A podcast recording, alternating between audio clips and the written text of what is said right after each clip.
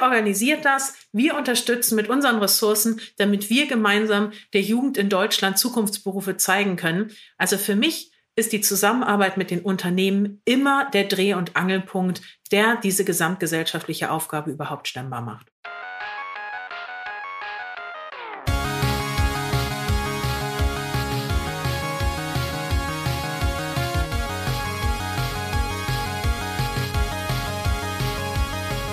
Herzlich willkommen zum Digital Pacemaker Podcast mit euren Gastgebern Uli Irnig und mir, Markus Kuckerz. Heute sprechen wir darüber, wie man Jugendliche zum Programmieren bringt. Das heißt, wie man frühzeitig Kindern und Jugendlichen die Chance gibt, die digitale Welt zu verstehen und damit Zukunftskompetenzen zu erwerben. Zu Gast haben wir dazu Dr. Julia Freudenberg, Gründerin und CEO der Hacker School. Julia, ich freue mich sehr, dass du heute unser Gast bist. Ganz meinerseits, das ist super.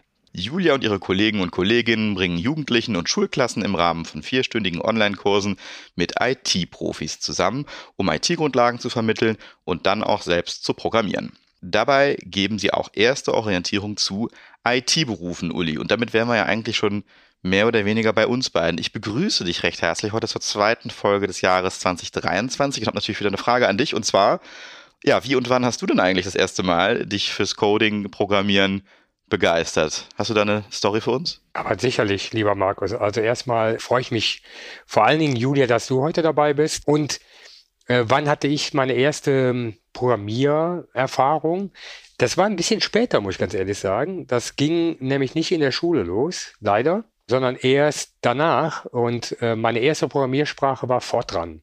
Und dann hatten wir noch Debug, ne, also tatsächlich Assembler, also wo wir wirklich mit Assembler programmiert haben. Und das äh, umschreibt schon so ein bisschen, äh, wie die Geräte da auch aussahen. Ne? Also das war schon ein bisschen ich würde mal sagen oldschool, ne? aber das waren so die Anfänge der ganzen Thematik. Nichtsdestotrotz, auch die sperrigen Zeiten geben ja viel über so eine Syntax ne? und wie so eine Programmiersprache aufgebaut ist. Nachher, als ich im Forschungszentrum war, durfte ich dann mit Turbo Pascal arbeiten. Das war schon sehr, sehr modern. Und damit haben wir quasi das Labor automatisiert. Und mittlerweile, sage ich einfach mal, das haben wir auch in einer unserer Folgen ja schon so ein bisschen erlebt, geht es ja sogar weiter bis Richtung Low-Code, ne? also wo du wirklich mit ganz einfachen grafischen Mitteln Mitteln deine Programm letztendlich Züge zusammenstellen kannst. Und daher sage ich, also da habe ich es gelernt. Ne? Also es geht ganz, ganz, ganz weit zurück. Ich kenne sogar noch Lochkarten. Ja, also jetzt Vorsicht. so, und jetzt kommen wir aber zu dir, liebe Julia. Heute bei uns zu Gast Dr. Julia Freudenberg. Herzlich willkommen, liebe Julia. Julia engagiert sich seit 2014 für die Ideen und ist seit 2017 hauptberuflich CEO der Hacker School. Davor war Julia viele Jahre im Marketing und Vertrieb für Unilever unterwegs. Julia hat an der Wirtschaftsakademie in Hamburg und an der Fernuniversität Hagen Betriebswirtschaft studiert und später an der Leuphana Universität in Lüneburg zu Sustainability Management promoviert, was ja ein sehr spannendes Thema ist. Bevor wir jetzt in die großen Details einsteigen, würde mich natürlich interessieren, wann war denn deine erste Begegnung mit Programmieren und Code? ich hatte das fast erwartet und das finde ich großartig, weil das, was du als sehr modern beschrieben hast, war tatsächlich mein Einstieg okay, ich bin vielleicht zwei Jahre jünger, drei, aber es war Turbo Pascal und das auf der Waldorfschule, was ja heutzutage keiner glaubt, auch Waldis dürfen hier und da mal programmieren. Und das Right Line, Right Line, Right Line beim Taschenrechner, das werde ich bis heute nicht vergessen. Aber war auf jeden Fall ein sehr, sehr spannender Ansatz und ja, hat mir echt viel Freude gemacht damals. Wir haben uns natürlich auch ein bisschen mit deinen Thesen beschäftigt und mit dem, worüber wir heute sprechen möchten und das wieder mal in drei Blöcke äh, aufgeteilt. Wie du sagst, dass jeder Achtklässler die Chance haben sollte, in den Genuss von digitaler Bildung zu kommen, um für die Zukunft gerüstet zu sein. Dann sagst du, um dies zu erreichen, ist die Zusammenarbeit von Schule, IT-Profis und Hackerschool notwendig. Und zu guter Letzt empfiehlst du Unternehmen, die Initiative aktiv zu unterstützen, um die Chancen die sich aus ihr ergeben, für sich selbst nutzen zu können. Und wenn wir mal so zum ersten Block kommen, Julia, die Forderung, frühzeitig IT-Kenntnisse zu vermitteln, ich meine, das kann ich natürlich gut nachvollziehen. Ähm, ich bin jetzt 39 und bei mir fing das, glaube ich, in der neunten Klasse mit Informatik an, also mit dieser ersten äh, Verknüpfung, sich mal so ein bisschen mit so Logiken zu beschäftigen. Warum sagst du, soll man so früh ansetzen und bereits Achtklässler da dahin führen? Auch wenn ich könnte, offiziell Hacker School ist 11 bis 18 als Zielgruppe. Wir würden auch gerne die Fünftklässler nehmen. Das Spannende ist aber, dass noch ein Faktor für mich wahnsinnig wichtig ist und das ist die Begeisterung. Und ich habe seit 20 Jahren ITler zu Hause und das Tollste, was ich über meinen wunderbaren Mann sagen kann, der wird halt nicht erwachsen. Und diese Begeisterung zu transportieren, da ist was neu, das blinkt, das ist geil, das muss ich mir angucken. Sogar uns einen smarten Hühnerstall zu bescheren, dass wir nicht mehr das Wasser hier jeden Winter aufhacken müssen, sondern mit einer Heizspirale, Microbit und drei Zeilen Code das ist halt diese Idee, die ITler, die Bock darauf haben, auch zu jungen Menschen bringen können. Und man muss fairerweise sagen, die achte Klasse ist für mich der bestmögliche Kompromiss, weil da beginnt in der Schule die Berufsorientierung. Die Kids sind noch nicht so alt, dass jedes Vorurteil unwiederbringlich eingeprügelt ist. Und es beginnt auch für die Unternehmen interessant zu sein, aktives Pipeline-Filling zu betreiben und coole Ausbildungsberufe vorzustellen. Und für mich ist das genau das Thema, wenn wir Leute, die Lust darauf haben, in die Schulen bringen und zeigen, dass Lernen und Neugierde was richtig Tolles ist und das Lernen nicht immer mit Noten und Mühe korreliert, sondern wirklich mit Entdecken und Zukunftsfähigkeiten. Das ist das, was wir wollen. Und da ist einfach die achte Klasse das, wo wir Unternehmen und Schulen am besten, glaube ich, zusammenbringen können. Und da sprichst du natürlich was Entscheidendes an, gerade die Begeisterung. Ne? Also ich sehe das so ein bisschen in Schulen teilweise so ganz unterschiedlich. Ne? Da gibt es welche, die sind super, super engagiert ne? und bringen das halt auch so rüber und machen da auch viel in Eigenregie. Und du hast aber auch wiederum das andere Extrem in der Schule, wo eigentlich irgendjemand abgestellt wird, sowas zu tun und eigentlich diese Chance verpasst, dass wir da irgendwie Gutes draus machen. Und je mehr wir davon begeistern können, gerade junge Menschen, und ich sehe das an meiner Nichte, die ist neun, wie begeistert die mit Technologie umgeht und wie begeistert und wie vor allen Dingen mit wenig Scheu sich an Dinge rantraut, wo du halt spielend über so Coding erste Erfahrungen sammeln kannst. Ja, und darum geht's ja so ein bisschen. Unbedingt. Und die Kombination wirklich einfach mal loslaufen, einfach mal machen, hey, könnte ja gut werden. Das ist halt was, wir sehen, dass das Thema IT und auch vor allem künstliche Intelligenz auch aus Elternseite unglaublich angstbehaftet ist. Die Kenzer Aiziebu, die ihr ja auch sicher kennt, hatte neulich auf der Tech Tide so einen tollen Anstoß gegeben, wo sie sagte, hat sie ein Bild von Terminator 3 aufgelegt, Wer von euch hat Angst vor KI wegen ihm hier?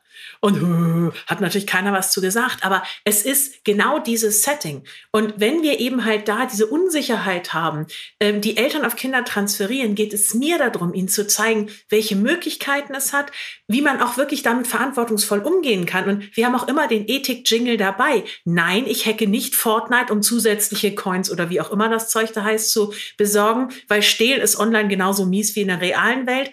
Aber wirklich zu sagen, Fähigkeiten, Angstabbau, Begeisterung, das ist halt das wirklich die Fähigkeiten des 21. Jahrhunderts, die wir in die Schulen bringen wollen. Jetzt versuche ich mich gerade mal so zurückerinnern an meine Erlebnisse in der neunten Klasse. Ich erinnere mich an natürlich sehr große Monitore. Die Klasse war komplett mit diesen Desktop-PCs und diesen riesen Monitoren versehen. Ich glaube, es konnten 20 Leute in dieser Klasse sitzen. Man saß in so Reihen. Vorne saß ein Lehrer, der konnte mit so einem Board auf jeden Monitor gucken, was man da gerade gemacht hat, weil man konnte damals auch schon im Internet surfen oder auch irgendwelche Spiele spielen. Das war natürlich verboten, aber im Grunde war das eigentlich mehr oder weniger wie so ein digitaler Matheunterricht. Ich weiß, wir haben sehr viel mit so äh, Fraktalen gearbeitet und es ging sehr viel darum, so Kunstwerke auch zu schaffen. Ich glaube, das Programm hieß, es war so ein Bluescreen-Programm, da ging es um Logo. Ja, aber die Frage ist ja jetzt eigentlich, äh, wie sieht das denn in der Hacker School aus? Wie kann ich mir das denn jetzt praktisch vorstellen, wenn du mit so einer achten Klasse ähm, an so einem Vormittag arbeitest? Wie sieht das heute aus? Also zum einen virtuell. Hintergrund ist ja, wir haben, wir haben, ich glaube, 6,5 Millionen Kids zwischen 11 und 18. Das ist mal echt ein Brett. Wir haben alleine knapp 800.000 Achtklässler in Deutschland. Und da ist es halt einfach auch eine Idee, ein skalierungsfähiges Modell zu schaffen, auch virtuelles Arbeiten zu Kindern zu bringen. Daher eben auch die Entscheidung zu sagen, die Klasse ist vor Ort, wir schalten uns virtuell dazu. Man muss an der Stelle sagen, dass Corona so dramatisch es auch war, hat ja auch hier oder da den einen oder anderen auch zukunftsweisenden Impuls gesetzt. Wir sehen also, dass die meisten Schulen jetzt deutlich besser ausgestattete Computerräume haben, hey, sogar mit Headset oder sowas und Mikrofonen und oh, hier und da eine Kamera. Nein, aber womit man wirklich auch arbeiten kann. Und wir sehen zu, die Lehrkraft ist vor Ort, die Klasse ist vor Ort, wir schalten uns zu, dass wir den Kindern möglichst frühe Erfolgserlebnisse ermöglichen. Einfach weil die, ich sag mal, die Resilienzkräfte von Kindern und das mit lange auf etwas hinarbeiten, böse Zungen sagen, das war schon mal anders ausgeprägt. Also es geht einfach darum, kurzfristig ins Tun zu kommen, keine Vorlesung zu halten, sondern wirklich zu sagen, hey, das kann ich auch. Oder wie eine Lehrkraft 58 der Waldschule hatten, sagte, Frau Direktor, die Katze ist gelaufen.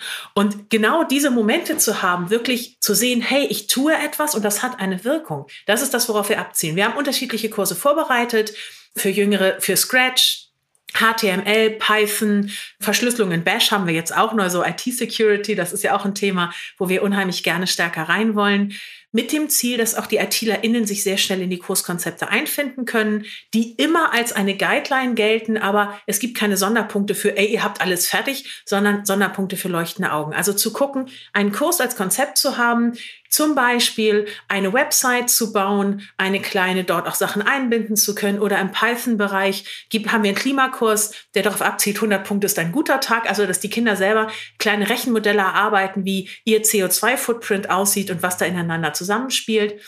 Und es endet immer mit dem für mich auch fast wichtigsten Teil eben einer Berufsvorstellung, wo die ITlerInnen, oft Azubis, die mit uns diese Kurse geben, eben genau den Kids sagen, warum sie sich für einen Beruf entschieden haben, wieso sie diese Ausbildung machen, was ihre Aufgaben sind, wieso es cool ist, für eine Frau zu, die erste vielleicht auch in diesem Ausbildungsberuf zu sein. Und das ist halt für die Kids toll, weil die haben ja nicht das Problem, dass es zu wenig Informationen gibt, sondern viel zu viel.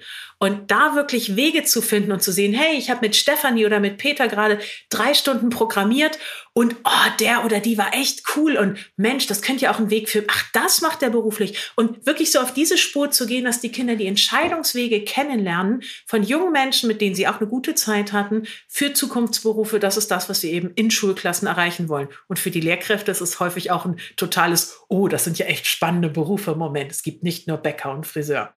Und du hast eben auch schon so ein paar Themenkomplexe genannt, äh, mit denen man sich da heute auseinandersetzt. Und aus deiner Sicht, was ist so da dein Lieblingscase oder was erzeugt da bei den Kindern die meisten leuchtenden Augen? Was ist so das Schönste, um mal wirklich anzufangen? Kannst du das uns vielleicht ein bisschen beschreiben, was das für ein Thema ist oder für ein Komplex? Also du hast eben von Python gesprochen.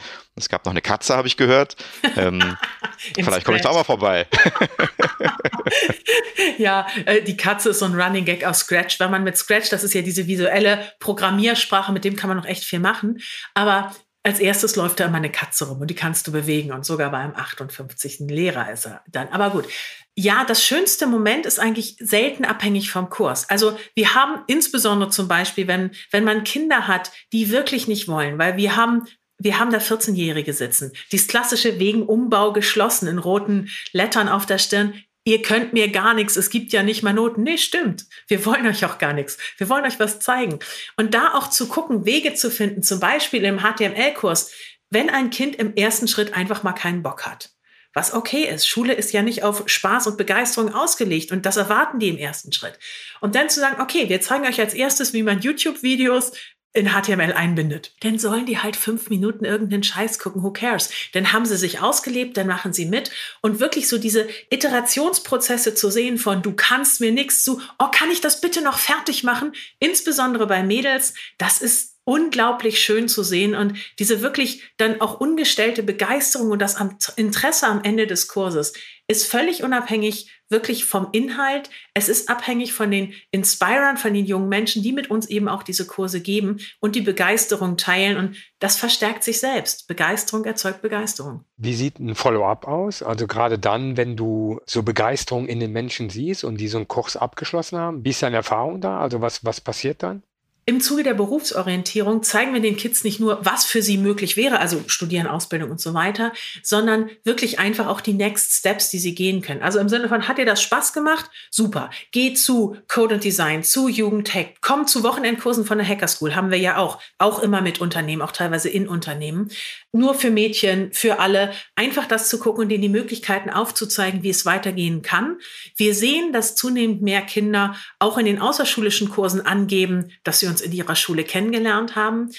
Also wir unterstützen durch eine Verweisberatung. Selbst als Hacker School sie weiter an die Hand zu nehmen, machen wir nicht, weil das Ziel wirklich die in 2030 in der Lage zu sein, jeden Achtklässler, jede Achtklässlerin zu erreichen, das ist schon mal echt groß. Und diesen ersten Impuls zu setzen, dass insbesondere Mädchen das überhaupt in Erwägung ziehen, damit weitere Programmschritte helfen können, das ist so die Kernaufgabe der USP, der Hacker School, dass wir einen disruptiven Impuls setzen, und dann unterstützen, wo sie auch weiter gucken können. Aber wir haben unterschiedliche Narrative schon, dass wir eben sehen, dass, ach, zum Beispiel Julie, die war in 2020 bei, ich glaube, 15 Kursen von der Hacker School, die nimmt jetzt bei der Europäischen Mädchen-Olympiade für IT teil. Sie ist jetzt erst 15, die anderen machen gerade Abitur. Aber also wir haben ganz, ganz tolle auch Mädchen, aber insgesamt Kinder, die eben halt über diesen Anstoß ihre Wege in den Bereich gefunden haben. Wenn wir zu der Zusammenarbeit von Schule, IT-Profis und der Hacker School kommen, hast du eben von den ähm, ja, sogenannten Inspirern gesprochen. Das ist eine Rolle. Wie kann ich mir das vorstellen? Also das sind ja die Profis aus der IT, ne, die dann eben letztendlich in die Klassen gehen und mit den Kindern arbeiten und den Jugendlichen. Und äh, so wie du das gerade vorträgst, muss ich ehrlich sagen, kann ich mir das schon sehr, sehr gut vorstellen. Wie findet man denn diese Leute? Ich meine, das kann ja jetzt auch nicht jeder. Also beim Uli kann ich mir das ehrlich gesagt auch sehr gut vorstellen, dass er das sehr begeistern könnte. Aber wie suchst du diese Leute aus? Och, weißt du, dir traue ich das auch zu.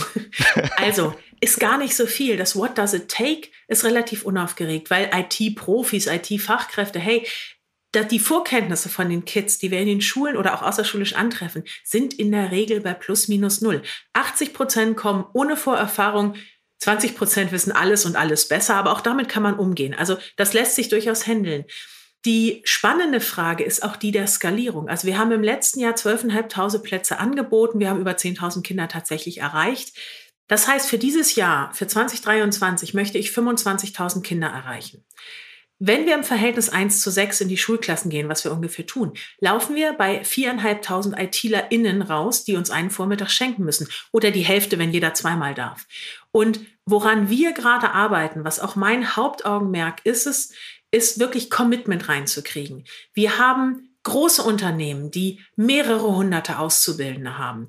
Und wir sehen, dass jeder ITler, jede ITlerin mitmachen kann, aber dass insbesondere die Auszubildenden als Role Models göttlich sind in Schulklassen, weil die haben die Entscheidung gerade erst hinter sich und die lernen genauso viel wie die Kids, also lernen durch Lehren, Kommunikation mit den Zielgruppen, nenn es Sales. Also ein Kind von heute macht ja nicht mehr was, nur weil du sagst, mach das. Die musst du überzeugen, die musst du begeistern. Und das zu lernen, besseres Verkaufstraining gibt es gar nicht. Und das ist etwas, wo wir jetzt in Absprachen sind. Auch mit großen Unternehmen zu sagen, hey, wie viele Azubis hast du? 200, super, die nehme ich alle und das zweimal. Das bringt mir schon mal 300 Inspira-Tage, 400, je nachdem, wie viel wirklich umgesetzt wird. Und das wirklich hinzukriegen, auch bei großen Konzernen zu gucken, wo gibt es eine Holding, die vielleicht auch Informationen für Bereiche bereitstellen kann. Wie kriegen wir das hin, dass das in der Ausbildung mit implementiert wird? Also, dass zum Beispiel das Systemhaus der Arbeitsagentur guckt, wie kriegen sie das so umgesetzt, dass jeder, jeder Auszubildende in dem und dem Lehrjahr zwei oder drei Kurse machen kann, um das wirklich institutionell mit zu verankern diese Wege weiterzugehen und auch auf eine Planbarkeit zu kommen, wie in jedem normalen Verkaufsgespräch früher bei Ben Jerry's. Wie ist die, wie ist die Jahresplanung? Was ist für welches Quartal geplant? Ja, natürlich. Das Wetter hat einen Einflussfaktor im Eiscreme-Bereich. Aber dazu sagen, im Januar, was denkst du für Q2? Wie viel Auszubildende können kommen? Nachzujustieren, brauchen wir mehr, brauchen wir weniger? Das wird ganz entscheidend sein, mindestens im vierten Quartal, wo wir täglich bis zu fünf Schulklassen parallel erreichen wollen.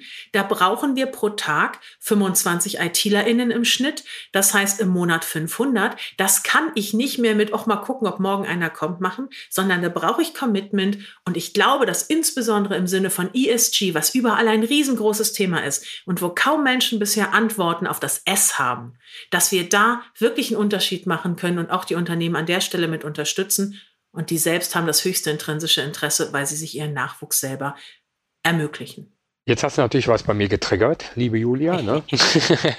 also wir haben ein paar hundert Auszubildende, das ist definitiv so. Ist es wirklich nur auf Auszubildende beschränkt? Oder ich hätte jetzt mal gesagt, bei meinen ja gut 1500 IT-Lern wirst du locker jede Menge finden, die sagen, will ich auch. Du weißt, dass hier Menschen zuhören und dass ich Sachen schriftlich bzw. wörtlich nehme an der Stelle. Total, total. Uli, Mensch. Total. Also es ist tatsächlich so, jede Hand hilft. Und einer der coolsten Inspirer, die wir hatten, der war 78. Wo ja. man auch wirklich bei den Kids gesehen hat, okay, der ist nicht mehr ganz taufrisch, aber krass, der Opa hat's echt drauf. Und das ist, jede Hand hilft. Wir argumentieren oder ich argumentiere häufig mit den Auszubildenden, weil auch dort die Opportunitätskosten von zwei freigestellten Vormittagen geringer sind für die Unternehmen und das spielt ja im Moment auch eine Rolle. Aber Wir brauchen jede Hand und wir brauchen jede Unterstützung. Und wenn du direkt was von anderthalb tausend sagst, hast du aber morgen früh spätestens ein Date mit mir. Ja, das ist fantastisch. Darauf wollte ich ja hinaus, äh, um es mal so zu sagen. Nee, aber Spaß beiseite. Wir machen zum Beispiel innerhalb der IT sogenannte Fokustage, ne? also wo wir einen Tag pro Monat haben, wo die Menschen sich auf entweder Sozialprojekte oder halt auf tatsächlich Fortbildung konzentrieren. Und das kann ich mir schon vorstellen, dass wir da gemeinsam äh, einen Weg finden, wie sich da Freiwillige engagieren. Also da bin ich mir ziemlich sicher. Ein Tag pro Monat ist notiert. Mal 1500. Äh, es ist ein toller Ansatz, weil ich glaube, Total. dass das wahnsinnig viel für die Mitarbeitenden selber bringt, wenn Sie sich insbesondere dieses Skill-Based Corporate Volunteering, auch Kindergarten streichen ist mega und Kekse backen auch, habe ich auch alles durch. Aber wirklich mit dem, was ich kann und wofür ich brenne, wirklich was zu verändern. Und ganz ehrlich, die ITler, die ich kenne, die haben Bock darauf, was sie machen. Die haben so viele Möglichkeiten, die können nahezu frei wählen. Und in der Regel sind ganz viele von denen auf Jobs, die sie richtig geil finden. Und das zu vermitteln, ist ein Geschenk des Himmels. Definitiv. Wenn ich mich jetzt dafür interessiere, äh, ja, welche Fähigkeiten und, Vorkenntnisse soll ich denn dann mitbringen, um da, um da mitzumachen als Inspirer? Wenn ich meinen Mann als Beispiel bemühen dürfte, der kann dazu jeden Kurs geben. Im Sinne von, wenn man eine Sprache mal gelernt hat, kann man vieles übertragen. Also wir haben das so vorbereitet, dass direkt bevor, also die Kurse stehen als OER bei uns auf der Website drauf, dass man direkt sehen kann, was brauchst du denn? Also grundsätzlichen Umgang mit Python, mit REPL IT arbeiten können, grundlegende Kenntnisse in der Programmiersprache. Es hilft natürlich wirklich, sich in IT, in, in Softwareentwicklung ein bisschen zu Hause zu fühlen, um auch da gut auf Fragen reagieren zu können. Aber die Vorkenntnisse, die es bedarf, sind auch von jungen Menschen, wenn wir nochmal auf die Auszubildenden gehen, bereits im ersten Lehrjahr gut zu stemmen und für jemanden, der da Berufserfahrung mitbringt sollte das was sein, wo die Vorbereitung tatsächlich, man guckt sich so einen Kurs mal an, man ist in einer Stunde durch, man kommt in den Onboarding rein, kann da alle Fragen stellen, auch wie gehe ich mit pubertierenden Jugendlichen um. Also es gibt mittlerweile kaum noch was, was wir nicht gesehen haben. Und dann ist eben halt die Bitte, dass die Menschen ein oder zwei, am liebsten zwei Vormittage eben mit reingehen können, dass sie insbesondere auch für sich selbst aus der ersten Lehrerfahrung beim zweiten Mal noch viel mehr mitlernen können. Also die Anforderungen sind auf jeden Fall überschaubar. Und die Inspire sind ja jetzt die eine Seite. Wie sieht es denn bei den Schulen aus? Wie offen sind die denn eigentlich für das Konzept? Sucht ihr die random aus, also total willkürlich, oder habt ihr da auch ein, ja, eine Art von Suchraster und wie bindet ihr die dann ein, wenn es um das ganze Thema geht? Wir stehen bei dem ganzen Prozess ja noch ziemlich am Anfang. Also wir haben das U-School-Konzept in 2021 gelauncht, direkt im Januar, weil wir gesagt haben, wir wollen mehr Mädels. Und wir wollen mehr sozioökonomisch benachteiligte Kinder erreichen, weil es mich angefuchst hat, dass insbesondere digitale Bildung viel zu stark noch am Elternhaus hängt. Also rennen in die Schulen. Die ersten Schulen war das Gymnasium meines Sohnes und man kennt sich ja, ne, wenn man in der Bubble unterwegs ist. Es ist mittlerweile so, dass wir in Hamburg und auch Umgebung eine tolle Kooperation mit der Arbeitsagentur haben, die über die berufliche Bildung oder Berufsorientierung SGB III ist es, auch unterstützt, dass wir in Schulen gehen können und die mich dann auch einfach mal in eine Schulleiterkonferenz mit eingeladen haben. Sowas streut natürlich. Oder Kooperation mit dem Forum Bildung Digitalisierung, wo auch unglaublich viele Schulen drin vertreten sind. Oder Bitkom hat ja auch das Konzept der Smart Schools entwickelt und so weiter. Da gibt es einige Ansätze.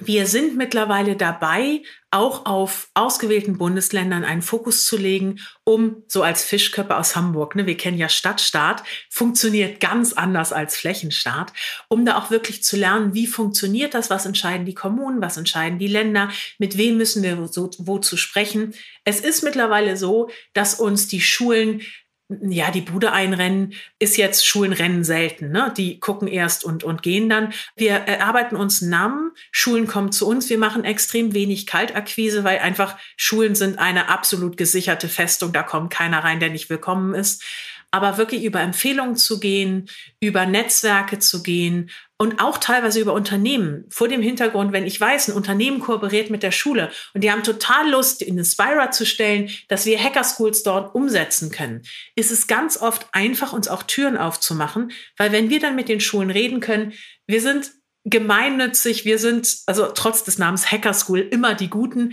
Deswegen sind Schulen auch sehr fröhlich, wenn wir diese Brücke bilden, weil oft das mit Unternehmen gehen direkt in Schulen als eine gewisse Herausforderung hier in Deutschland gesehen wird. Und dadurch, dass wir immer als gemeinnütziger Träger mit dabei sind, ist die Offenheit der Schulen oft viel, viel höher. Und ja, da sind wir am Erlernen, wie wir die Zugänge machen. Aber im Moment ist der Engpassfaktor eher noch die Inspirer. Die Schulen kriegen wir schon hin. Jetzt haben wir auch über die Schulen gesprochen und du hast äh, eben ja schon gehört, du hast uns auf jeden Fall überzeugt. Wir werden davon Vodafone auf jeden Fall uns nochmal genauer anschauen, unseren Fokustag da auf jeden Fall auch nochmal aktivieren. Wenn wir jetzt mal andere Unternehmen anschauen, welche Rolle spielen die bis jetzt in dem Konzept und äh, was habt ihr da für Erfahrungen gemacht, Unternehmen wirklich für eure Initiative Hacker School zu gewinnen? Ohne Unternehmen und ohne ehrenamtliche ITler wäre die Hacker School nicht möglich. Ich habe jetzt ein Team von gut 40 Leuten bei mir auf der Payroll. Davon sind ein gutes Dutzend IT-StudentInnen oder Team Inspirer, wie sie nennen, die die Kurse dann wirklich leiten. Die andere sind aufgebaut in Unternehmensbetreuung, Schulbetreuung und so weiter dass wir in der Lage sind, mit so wenigen Leuten, also wir sind jetzt im Moment ungefähr 23 Vollzeitstellen, wenn man das umrechnet, und wollen damit 25.000 Kids zu erreichen. Das ist ein ziemlich krasser Faktor und das geht eben genau nur darüber, dass wir die Unternehmen dabei unterstützen, dass sie intrinsisch motiviert selber den Auftrag digitaler Bildung auch in Deutschland wahrnehmen. Und abgesehen davon, dass sie die Inspirer stellen und wir eben halt auch erfragen, was ist zum Beispiel eben das Thema ESG, was können wir beitragen, hatten wir Anfang Dezember einen tollen Workshop in München bei Capgemini, wo zum Beispiel auch der Michael Müller-Wünsch der, der IT-Vorstand von Otto, der ist extra nach München gekommen und am dem Tag Scaling Hacker School auch seine Erfahrung mit einzubringen oder die Geschäftsführerin der Finanzinformatik, Julia Koch, oder einfach Menschen, die an der Stelle sagen, ja, wir glauben an dieses Konzept, das ist genau das, was uns hilft, dass wir nicht intern das Ganze extra aufsetzen müssen und da hängt echt eine Menge Geraffel dran, sondern ihr organisiert das, wir unterstützen mit unseren Ressourcen, damit wir gemeinsam der Jugend in Deutschland Zukunftsberufe zeigen können. Also für mich ist die Zusammenarbeit mit den Unternehmen immer der Dreh- und Angelpunkt, der diese gesamtgesellschaftliche Aufgabe überhaupt stemmbar macht. Und äh, was bei uns natürlich auch immer ein sehr schönes Thema ist, ist Success Stories und Fails. Kommen wir vielleicht zu den Success Stories, wenn du mal so an die Hacker Schools denkst, die du bisher so veranstaltet hast. Was war denn so das schönste Beispiel, äh, wo das echt alles schön aufgegangen ist? Erinnerst du dich da vielleicht an eine schöne Anekdote aus der Praxis für unsere Hörer und Hörerinnen, wo das Ganze richtig, richtig gut äh, aufgegangen ist? Ach, da gibt's viele von. Also wir sehen halt jetzt, wo wir notgedrungenerweise auf Online umgestellt hatten, dass es trotzdem funktioniert hat, macht uns stolz. Aber wenn du wirklich vor Ort bist und das miterlebst, sei es die City Hacker School in Karlsruhe, wo wir gleichzeitig mit, ich glaube, 15, 20 Unternehmen waren, dass die parallel Kurse angeboten haben und wir wirklich richtig viele Kinder erreichen konnten. Oder aus den ganz frühen Zeiten, Otto ist ein ganz früher Förderer, die haben uns 2014 schon fünf Jahre alte Laptops gespendet, mit denen wir arbeiten konnten. Ihr könnt euch also vorstellen, die sind noch knapp aus der Arche gewesen. Aber da waren wir viermal im Jahr mit im Collaborate mit bis zu 100 Kindern. Und die ersten Male, das ist jetzt so ein bisschen zwischen Fail und Success, wir wollten alle das Tollste machen. Und Otto hat da sechs solche Berge an Schokolade hingestellt, riesig groß. Und Fritz Cola und wir haben nach einer Stunde nur gesagt, wo ist das Panzertape? Wir kriegen die Kids nicht mehr auf den Stühlen fest. Weil es war wirklich so bounce, bounce, bounce. Darfst du zu Hause auch so viel Schokolade essen? Nein, deswegen mache ich sie. Okay, Schätzchen, gib mir den Teller zurück. Also das war einfach so ein Setting, wo wir gemeinschaftlich gelernt haben, diese Begeisterung und Kinder wirklich bei den leuchtenden Augen zuzugucken. Da haben die so einen Daddeltisch von Ikea umgebaut, dass es so ein Flipperautomat wurde. Oder Iteratec hat eine Mate-Teekiste eben auch so einen Flipperautomaten umgebaut. Oder es gibt die verrücktesten Ideen und aus diesem, diesem Schatz wirklich, ja, da reinzugehen und zu gucken, die ITlerInnen, die diese Kurse machen, auch außerschulisch, die sind alle selbst nicht erwachsen und da die Kreativität zu sehen, was möglich ist, wenn man mal spielen darf, das ist absolut begeisternd. Und es ist ja sicherlich auch so, dass da zwei Welten zusammenkommen, die normalerweise eben nicht so oft zusammenkommen, nämlich dann der Programmierer und Mitarbeiter vielleicht aus dem Unternehmen und eben dann der Jugendliche in der achten Klasse. Was gibt es denn da für schöne Zusammentreffen? Weil das könnte ich mir auch sehr vorstellen, dass es einfach auch mal eine sehr schöne Erfahrung ist, wenn man eben vielleicht auch nicht Kinder hat in dem Alter oder hatte oder haben wird, da einfach nochmal sich ein bisschen zu erden und zu überleben, naja, also dass man sich nochmal ein bisschen in die Themen hineindenken kann, um die es da eigentlich wirklich geht. Hast du da noch Erfahrungen? Ja, ich würde das sogar in, mit der Frage verbinden, die du nicht verknüpft hast. Was ist so ein größtes Fail oder Herausforderung gewesen? Ich glaube, dass diese Learnings, die du so außerhalb der Bubble lernen kannst, unglaublich hoch sind. Als Inspirer bei der Hacker School allemal. Und was wir gesehen haben, während den Beginn insbesondere von Corona. Wir haben es nicht geschafft, sozioökonomisch benachteiligte Kinder zu erreichen. Hat keiner geschafft. Aber das macht es ja nicht besser. Da wirklich zu sehen, da ging es erstmal drum, ihr seid Schokolade, unsere Kinder brauchen Brot. Ja, okay, habe ich verstanden. Aber es war so frustrierend, dass wir da nicht drangekommen sind, weil wir jetzt sehen, wenn wir in die Schulen gehen und auch in die Schulen in herausfordernden Bezirken, wenn man da reingeht und dort mit den Kindern arbeitet, das sind viel kürzere Frequenzen. Die Frustrationstoleranz oder die Konzentrationsspanne ist viel geringer. Da gehen wir noch einen Schritt vorher rein. Da machen wir Programmieren ohne Computer. Da machen wir Stell deinen Job vor, aber nicht mit Work hard, play hard, ich fliege um Globus und mach Yoga, sondern auf die Fails. Wo warst du unsicher? Wo hast du dich vielleicht auch nicht richtig entschieden? Wie ist es zum Beispiel für mich, die Hacker School zu leiten? 22 Stunden am Tag ist das Geilste, was es gibt. Es macht irre Spaß. Man lernt tolle Menschen kennen. Man weiß, was man tut. Aber wir sind mittlerweile so groß.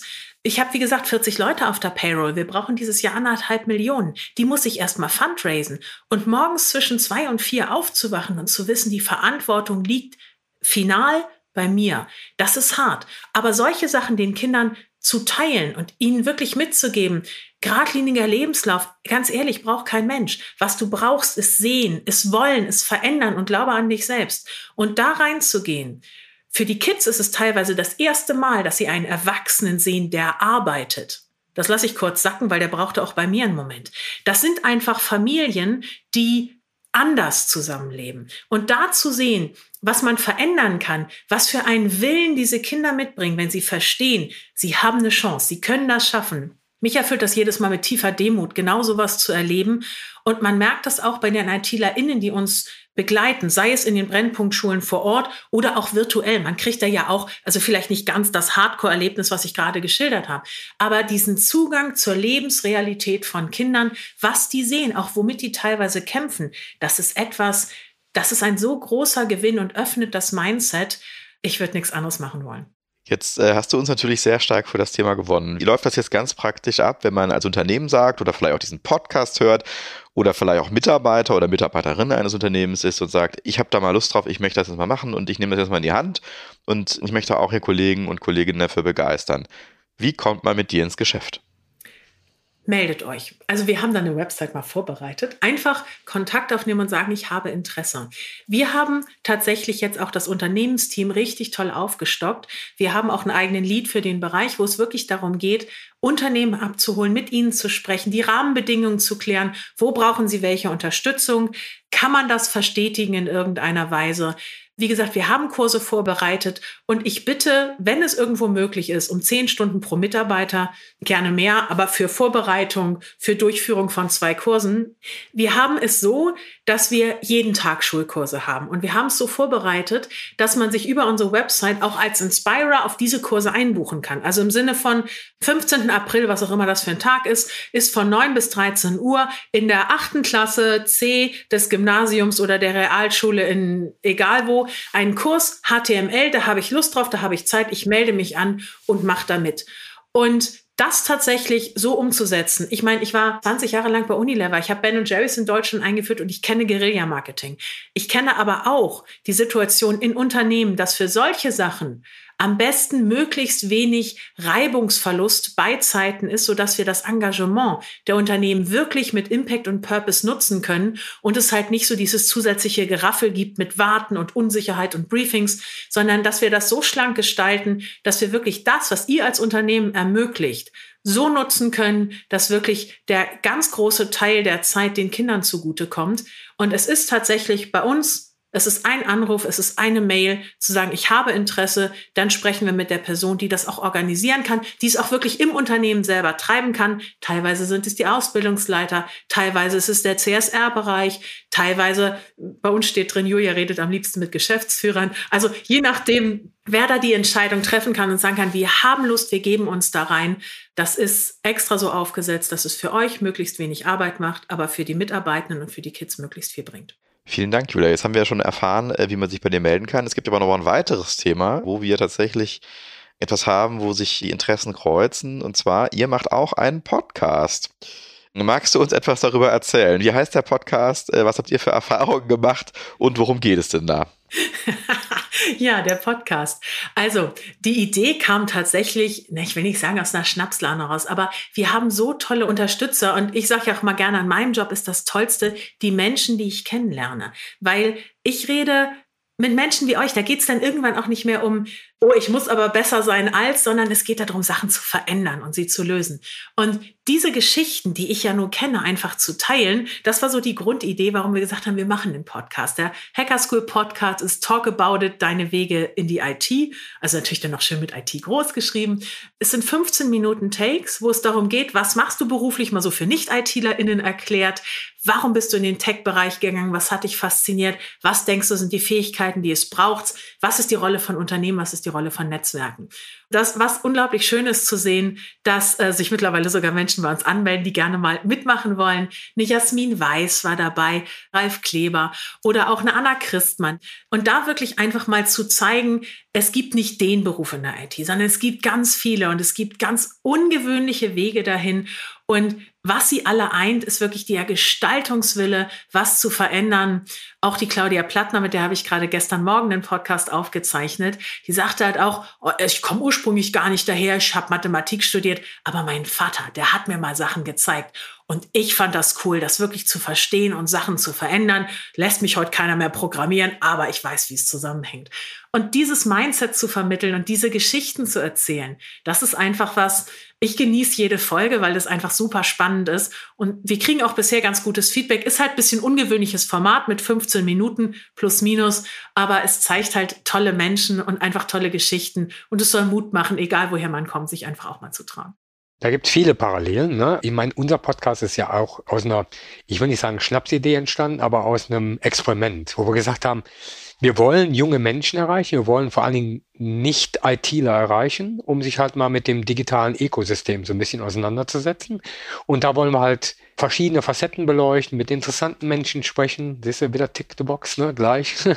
und uns auch so ein bisschen experimentell an das Thema wagen, weil Ne, es hätte genauso ein Fail werden können. Aber das ist ja das, das Schöne daran, ne? also spielerisch an gewisse Dinge zu robben und dann Erlebnisse zu schaffen und dann zu sagen, oh, jetzt, jetzt will ich aber nochmal was Neues ausprobieren. Und das hängen wir jetzt nochmal oben drauf. Und das macht's halt aus, ja. Und äh, ich glaube, das ist auch das, warum Menschen sich halt auch gewisse Folgen anhören. Es ist nicht, weil wir beide das machen, sondern es halt die interessanten Menschen wie dich, die wir da reinholen und die Perspektiven, über die wir sprechen. Es könnte auch eine Kombi sein. Also ich glaube, das ist auch sehr spannendes. Ich habe ja auch in den einen oder anderen reingehört und auch was du vorhin ansprachst mit dem No-Code, Low-Code. Frederik hatte mich darauf aufmerksam gemacht. Und da wirklich zu gucken, Frederik war auch bei uns, einfach mal zu erzählen, weil wir sagen schon, wir wollen ja mit unseren Kursen, dass die Kinder dahinter gucken, dass die programmieren. Das heißt aber nicht, dass sie jetzt zwangsläufig dann Java machen müssen, weil das so schön komplexe Syntax hat, sondern dass es wirklich darum geht, den Gedanken dahinter zu verstehen. Und ich finde das super cool. Also entweder bei euch beiden müssen wir jetzt gucken, ihr knobelt, wer kommt, oder wir machen eine Doppelfolge. Ich weiß nicht, ob ich euch beide in 15 Minuten zusammen unterkriege. Aber ich glaube, die Fragen, die ich darstelle, die würde ich bei euch auch gerne nochmal loswerden. Sehr gerne.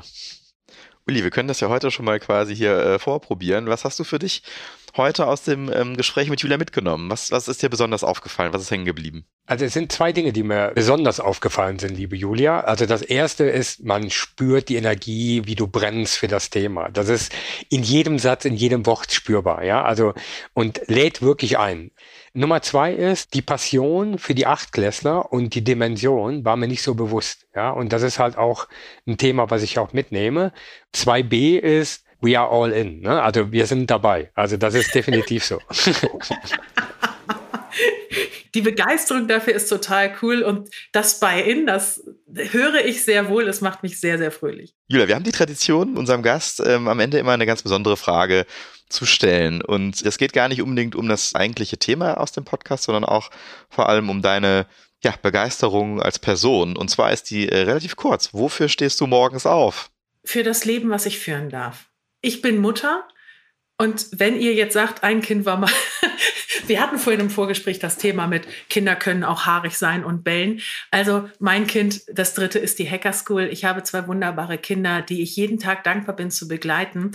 Und auch das, was ich aufbauen darf mit der Hacke School, wäre ohne meinen wunderbaren Mann auch nicht möglich. Und so dieses Konstrukt, etwas gefunden zu haben, womit ich weiß, dass ich die Welt ein bisschen verändern kann oder auch die Hilfestellung leisten kann, dass wir gemeinsam die Welt verändern können. Und meinen Kindern vorzuleben, wie wichtig es ist, true to yourself zu sein und für seine Überzeugung einzustehen.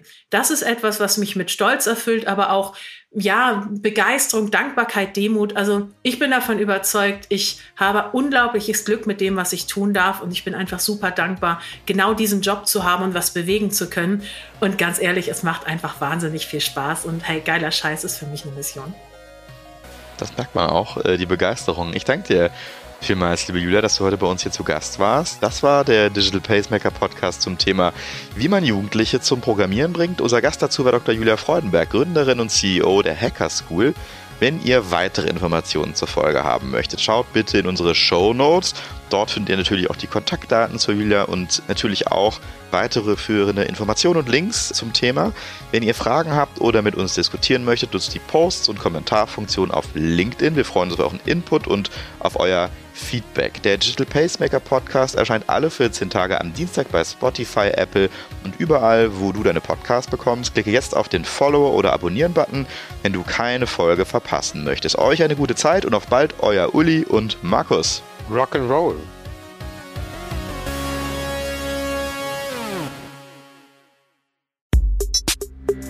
Der Digital Pacemaker Podcast ist eine Produktion von Maniac Studios.